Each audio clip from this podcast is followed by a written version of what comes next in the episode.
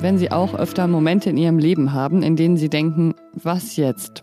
Dann sind Sie hier richtig, denn wir sind der Nachrichtenpodcast von Zeit Online und beantworten Ihre Fragen. Zum Beispiel, warum wurden schon so viele ukrainische Militärfahrzeuge zerstört? Oder es gibt erstmals Modelle von menschlichen Embryonen. Was jetzt?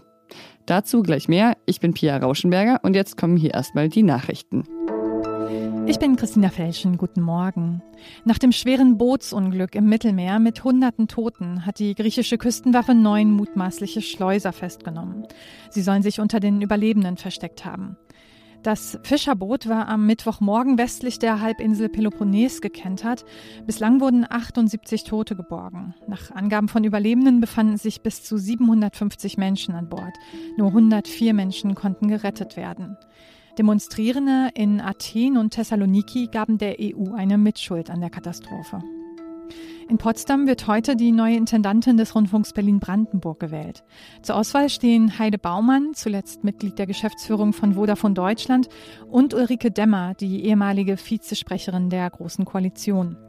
Der ursprüngliche Favorit für die Wahl, Jan Weihrauch, Programmdirektor von Radio Bremen, hat seine Bewerbung laut Medienberichten gestern Abend zurückgezogen.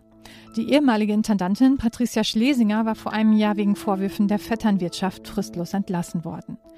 Redaktionsschluss für diesen Podcast ist 5 Uhr.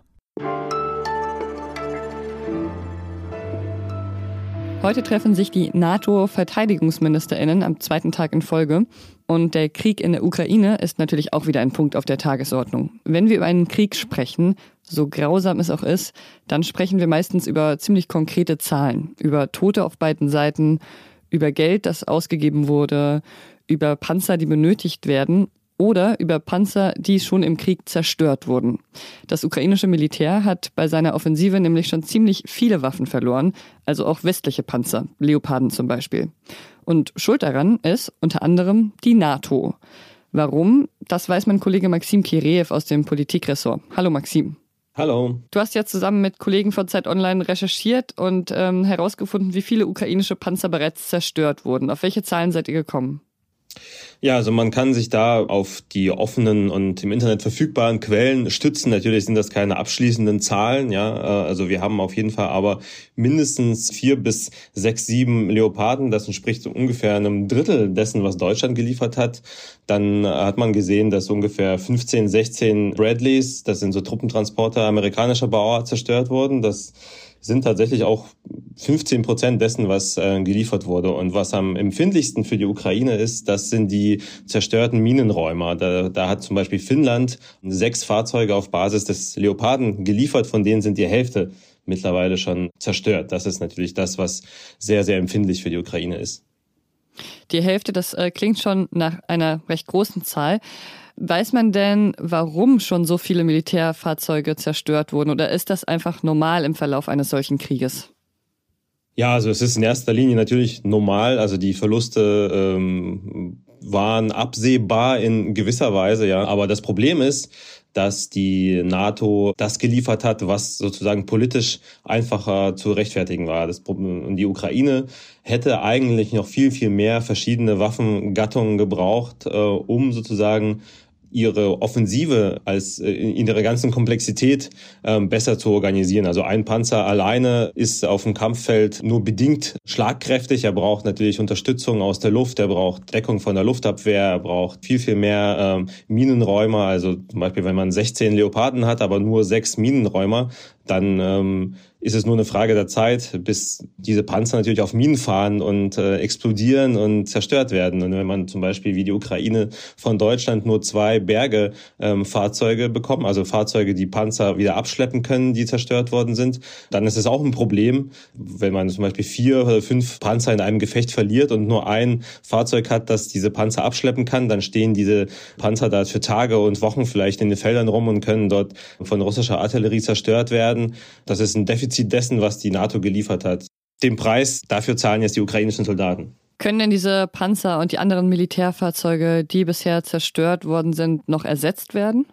Zum Teil ja, zum Teil nein. Also ähm, zum Beispiel diese ähm, Truppentransporter der amerikanischen Bauart, die Bradleys, die können leicht ersetzt werden. Bei den Leoparden äh, ist es etwas anders. Da hat zum Beispiel auch der Verteidigungsminister Pistorius schon gesagt, dass Deutschland natürlich nicht alle ausgefallenen Panzer ersetzen kann. Okay, also erstmal kein Ersatz. Wenn ich das so höre, dann denke ich, das ist jetzt nicht so ein besonders gutes Zeichen für die ukrainische Offensive. Was denkst du? Ähm, auf den ersten Blick scheint das tatsächlich so zu sein, dass es kein besonders guter Start war. Ja, andererseits ist die Offensive noch relativ am Anfang und die Ukraine hat ja auch noch viel viele andere ähm, Waffensysteme, die sie noch nicht eingesetzt hat, zum Beispiel die britischen Challenger-Panzer und äh, es sollen ja auch bald zumindest ähm, amerikanische Abrams-Panzer dazukommen. Wie erfolgreich die Offensive sein wird, dann müssen wir wahrscheinlich in einem oder zwei Monaten, kann man da vielleicht ein abschließendes oder ein Zwischenfazit ziehen. Momentan ist es einfach noch viel zu früh.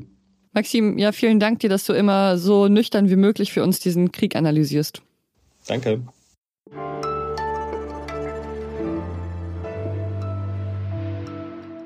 Und sonst so?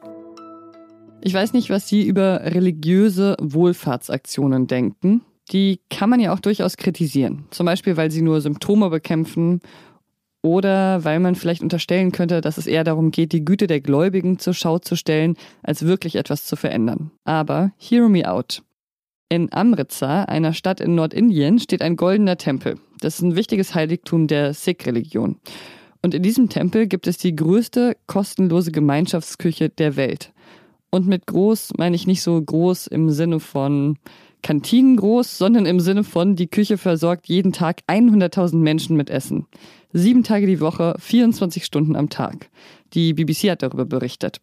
Und in dieser Küche können wirklich zu jeder Tages- und Nachtzeit Menschen aufkreuzen und sich eine Portion abholen. Und deshalb ist Amritsar in ganz Indien auch dafür bekannt, dass dort niemand hungrig zu Bett gehen muss.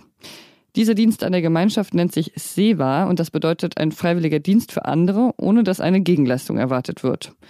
Ja, ich würde sagen, so muss das eigentlich sein mit der Religion. Und vielleicht kann sich die Kirche hierzulande ja auch noch was davon abschauen. Wenn es da noch kostenloses indisches Essen gibt, dann wäre ich auch dabei.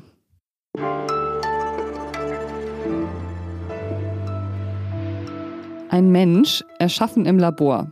Es wäre natürlich jetzt hier naheliegend, mit Frankenstein einzusteigen, aber ehrlich gesagt hat Frankenstein sein Monster aus Leichenteilen erschaffen und was die Entwicklungsbiologin Magdalena Zerniker-Götz vollbracht hat, dafür hat sie, hoffe ich, keine Leichenteile verwendet. Sie hat nämlich frühes menschliches Leben mit Stammzellen erzeugt. Oder anders gesagt, sie hat erstmals Modelle von menschlichen Embryonen erschaffen. Und ja, ich habe ein paar Fragen dazu an meine Kollegin aus dem Wissensressort Linda Fischer. Hallo, Linda. Hallo. Ist das jetzt so eine große wissenschaftliche Sensation, wie ich das jetzt auf den ersten Blick denke, oder ist das doch nicht so eine große Sache? Naja, es ist auf jeden Fall äh, eine Entwicklung, die irgendwie schon zu erwarten war, weil sie hat sich angedeutet, zum Beispiel an, bei Studien mit Mausembryos und ich glaube, sie haben auch an Affen geforscht und jetzt ist es eben zum allerersten Mal bei Menschen passiert. Offenbar, das muss ich auf jeden Fall dazu sagen, weil bisher wissen wir nur, dass die Forscherin das auf einer Forscherkonferenz einmal vorgestellt hat, dass es passiert ist, aber bisher haben wir dazu noch gar keine Studie gesehen, keine Daten oder sowas ähnliches. Sie hat ja Modelle von menschlichen Embryonen erschaffen. Kannst du vielleicht erklären, was sie genau gemacht hat, ohne mich und unsere Zuhörerinnen komplett zu überfordern? Also diese menschlichen Embryonen, das sind ja die ganz, ganz frühen Stadien im menschlichen Körper, die dann so in der Gebärmutter heranwachsen. Und das ist ein Teil der menschlichen Entwicklung, der einfach noch wahnsinnig äh, unterbeleuchtet ist sozusagen. Und das liegt daran, dass da bestimmte sehr strenge Verbote auch herrschen. Also wir dürfen jetzt nicht einfach in der Petrischale irgendwelche Embryonen befruchten und anzüchten und dann unendlich weiter beforschen, bis da fast ein Kind herangewachsen ist. Da gibt es sehr, sehr strenge Regeln. Deswegen versuchen die Wissenschaftler da so eine Art Workaround. Und das ist zum Beispiel so eine synthetisch hergestellte Embryonenform. Mhm. Wissenschaft dient natürlich in erster Linie dazu, dass sie Wissen schafft und das ist auch ein Selbstzweck. Aber in diesem Fall darf ich mir vielleicht trotzdem mal die Frage erlauben, wofür könnte dieses Wissen denn nützlich sein? Also da gibt es schon so einige Anwendungen. Deswegen waren äh, Forscherinnen und Forscher da schon auch ziemlich aufgeregt, als sie das, glaube ich, erfahren haben. So, so habe ich das verstanden, weil das einfach viele Türen öffnen könnte. Da geht es zum Beispiel äh, darum, die früheste Phase der Schwangerschaft zu untersuchen und vielleicht herauszufinden, warum da so viele äh, Schwangerschaften scheitern in dieser Phase. Oder eben äh, Gendefekte, da gibt es ja auch sehr viel, was man einfach noch nicht weiß. Wie werden die ausgelöst? Was bedeuten die eigentlich im Frühstadium eines Embryos? Solche Sachen. Mhm. Da schließen sich dann natürlich auch ein paar ethische Fragen an eine jetzt mal nur äh, zum Ende. Wie weit sollte man denn gehen in der Forschung von Embryonen? Oder äh, da bin ich auf jeden Fall nicht die Richtige, um das äh, zu beantworten. Es ist auf jeden Fall so, dass da eine sehr große Vorsicht herrscht, also in der Bevölkerung, aber auch unter Forscherinnen und Forschern.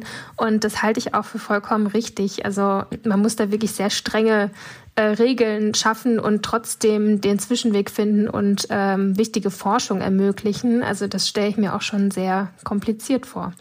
Danke dir, Linda. Sehr gern. Und das war's schon für heute Morgen von uns. Was jetzt zeit.de ist unsere E-Mail-Adresse. Ich bin Pia Rauschenberger. Machen Sie's gut. Und vielleicht freut es Sie, vielleicht deprimiert es Sie, aber die Wahrheit ist, Mary Shelley war 20 Jahre alt, als sie Frankenstein geschrieben hat.